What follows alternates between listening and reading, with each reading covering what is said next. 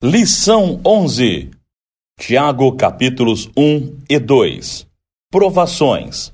Prática da palavra, fé e obras. Texto áureo.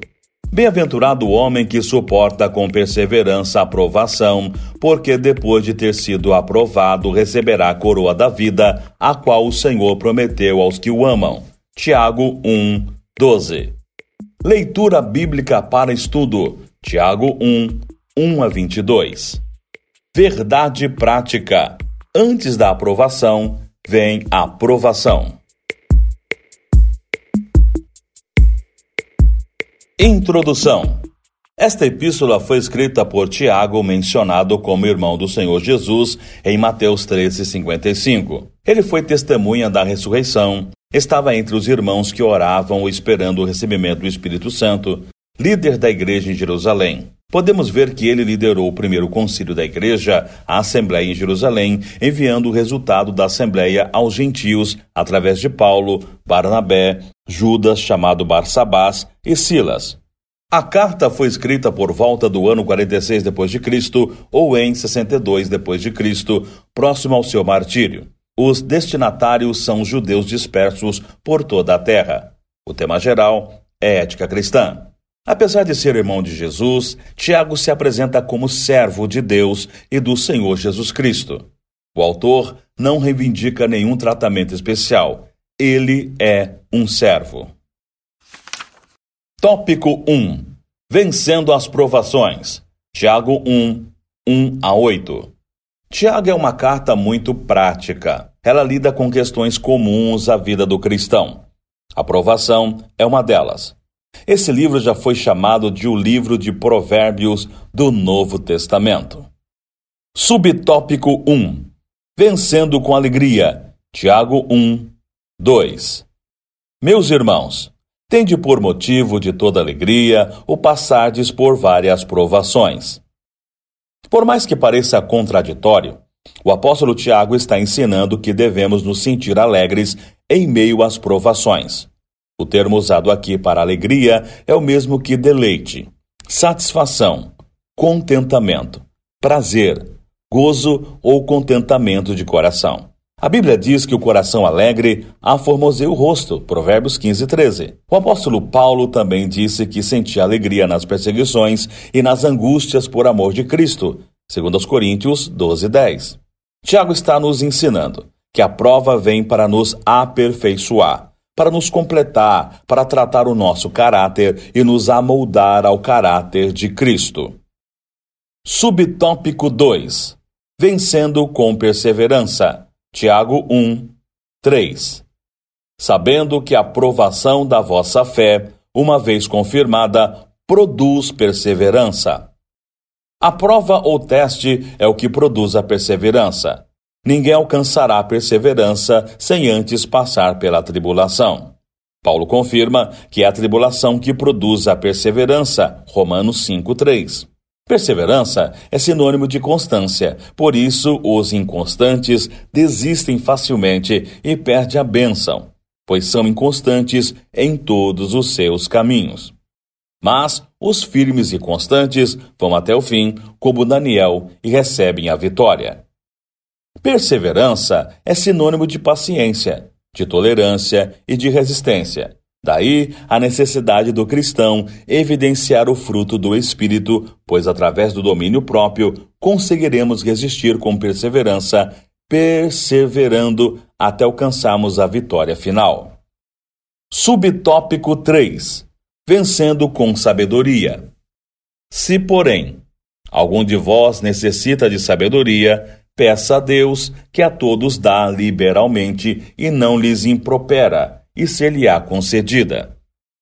Muitos não entendem o objetivo das provações e deixam de alcançar as promessas por falta de sabedoria.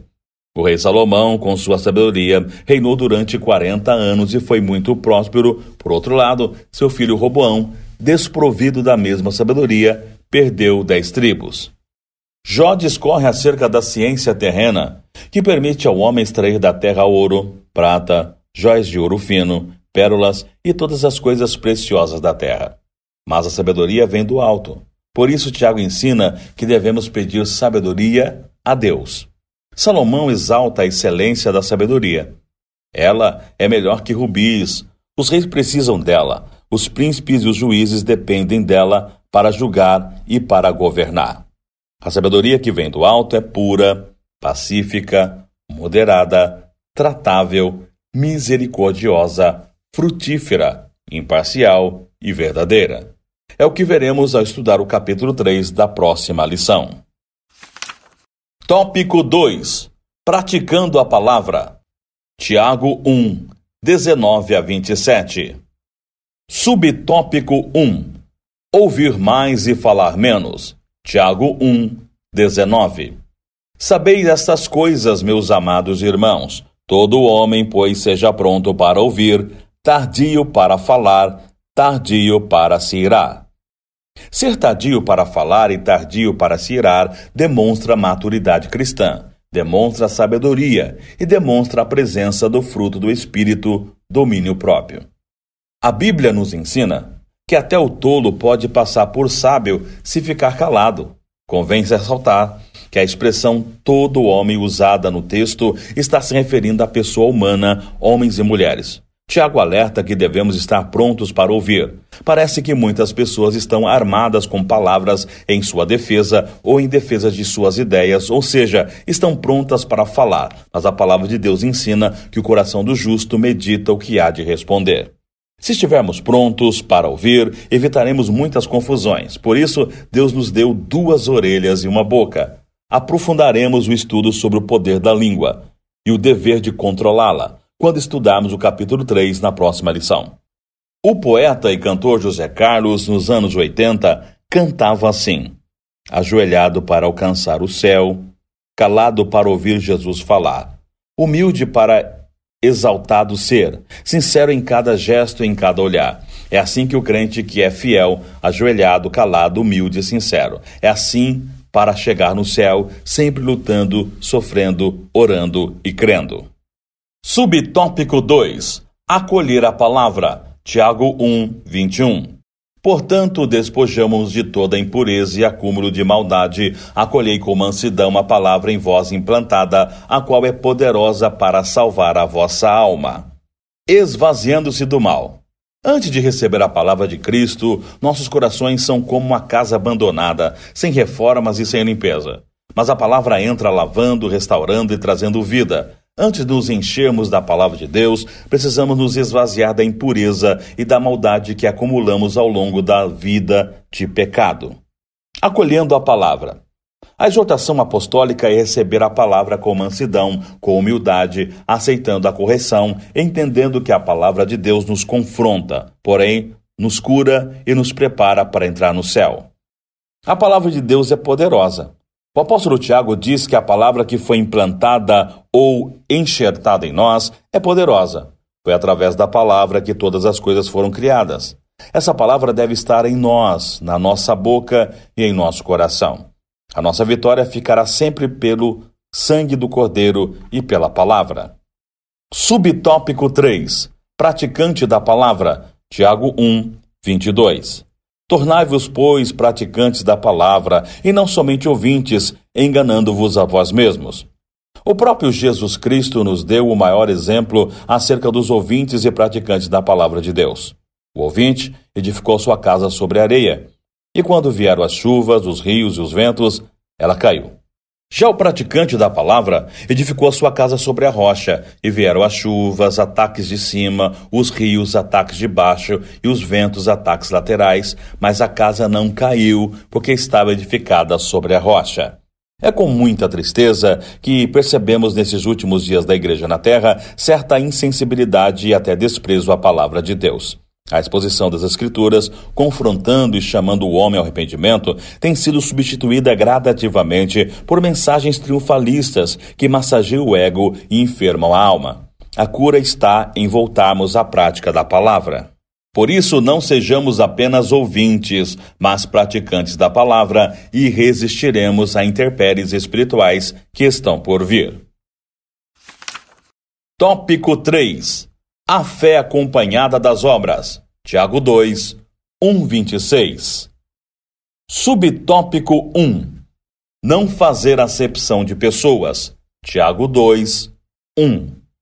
Meus irmãos, não tenhais a fé em nosso Senhor Jesus Cristo, Senhor da glória, em acepção de pessoas.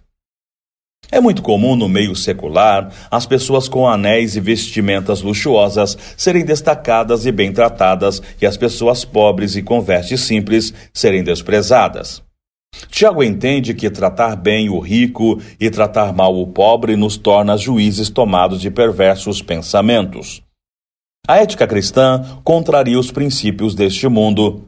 Devemos tratar a todos igualmente. A história eclesiástica nos informa que os romanos tinham dificuldades em aceitar o cristianismo, pois um escravo poderia chegar a ser bispo. O versículo 6 diz: Vós desonraste os pobres. A igreja que desonra e menospreza os pobres está fora dos propósitos de Deus. Agir diferente do mundo mostrará que somos a igreja de Cristo. Subtópico 2. A misericórdia triunfa. Tiago 2, 13. Ora, porque o juiz é sem misericórdia para com aquele que não usou de misericórdia? A misericórdia triunfa sobre o juízo. No Sermão da Montanha, o Senhor Jesus disse: Bem-aventurados os misericordiosos, porque eles alcançarão misericórdia. Ou seja, aquele que praticar a misericórdia será muito feliz por causa de suas ações. É nesse contexto que Tiago afirma que a misericórdia triunfa sobre o juízo. No dia do juízo final, haverá misericórdia para os que praticaram misericórdia. Por outro lado, os que não exerceram misericórdia serão julgados com a dureza da lei. Um exemplo bíblico é a parábola do credor incompassivo, onde um homem teve uma dívida de 10 mil talentos perdoada e, ao sair da presença do rei, foi cobrar uma dívida de apenas cem denários e encerrou na prisão o devedor. Ao saber disso, o rei o prendeu e o tratou sem misericórdia. Subtópico 3. A fé sem obras é morta. Tiago 2, 17. Assim também a fé, se não tiver obras, por si só está morta. Tiago afirma que se o homem disser que tem fé e não confirmar essa fé com suas obras, de nada adiantará. Daí a declaração do versículo 17. Existe uma aparente contradição entre os textos de Paulo em Romanos 3 e 20, afirmando que nenhuma carne será justificada pelas obras, e o texto de Tiago 2 e 14, que diz: se alguém disser que tem fé, mas não tiver obras. Pode, acaso, semelhante fé salvá-lo? Se lemos o texto de Romanos com atenção, perceberemos que o apóstolo Paulo afirma que Abraão foi justificado pela fé, mas a trajetória do pai da fé foi marcada por atitudes que confirmaram sua fé. Tiago 2,18, na parte B, dá um verdadeiro checkmate no assunto. Mostra-me essa tua fé sem as obras, e eu com as obras te mostrarei a minha fé. O capítulo 2 encerra afirmando que é a fé sem obras é como um corpo sem espírito. Longe de substituir a fé, as obras, na verdade, a confirmam. Paulo e Tiago não estão em contradição, como alguns supõem. Os dois falam do mesmo assunto sob diferentes óticas. Paulo fala do meio, enquanto Tiago vê o resultado. Através das obras, a fé é manifestada, pois sem obras não há fé para ser mostrada. Aplicação pessoal.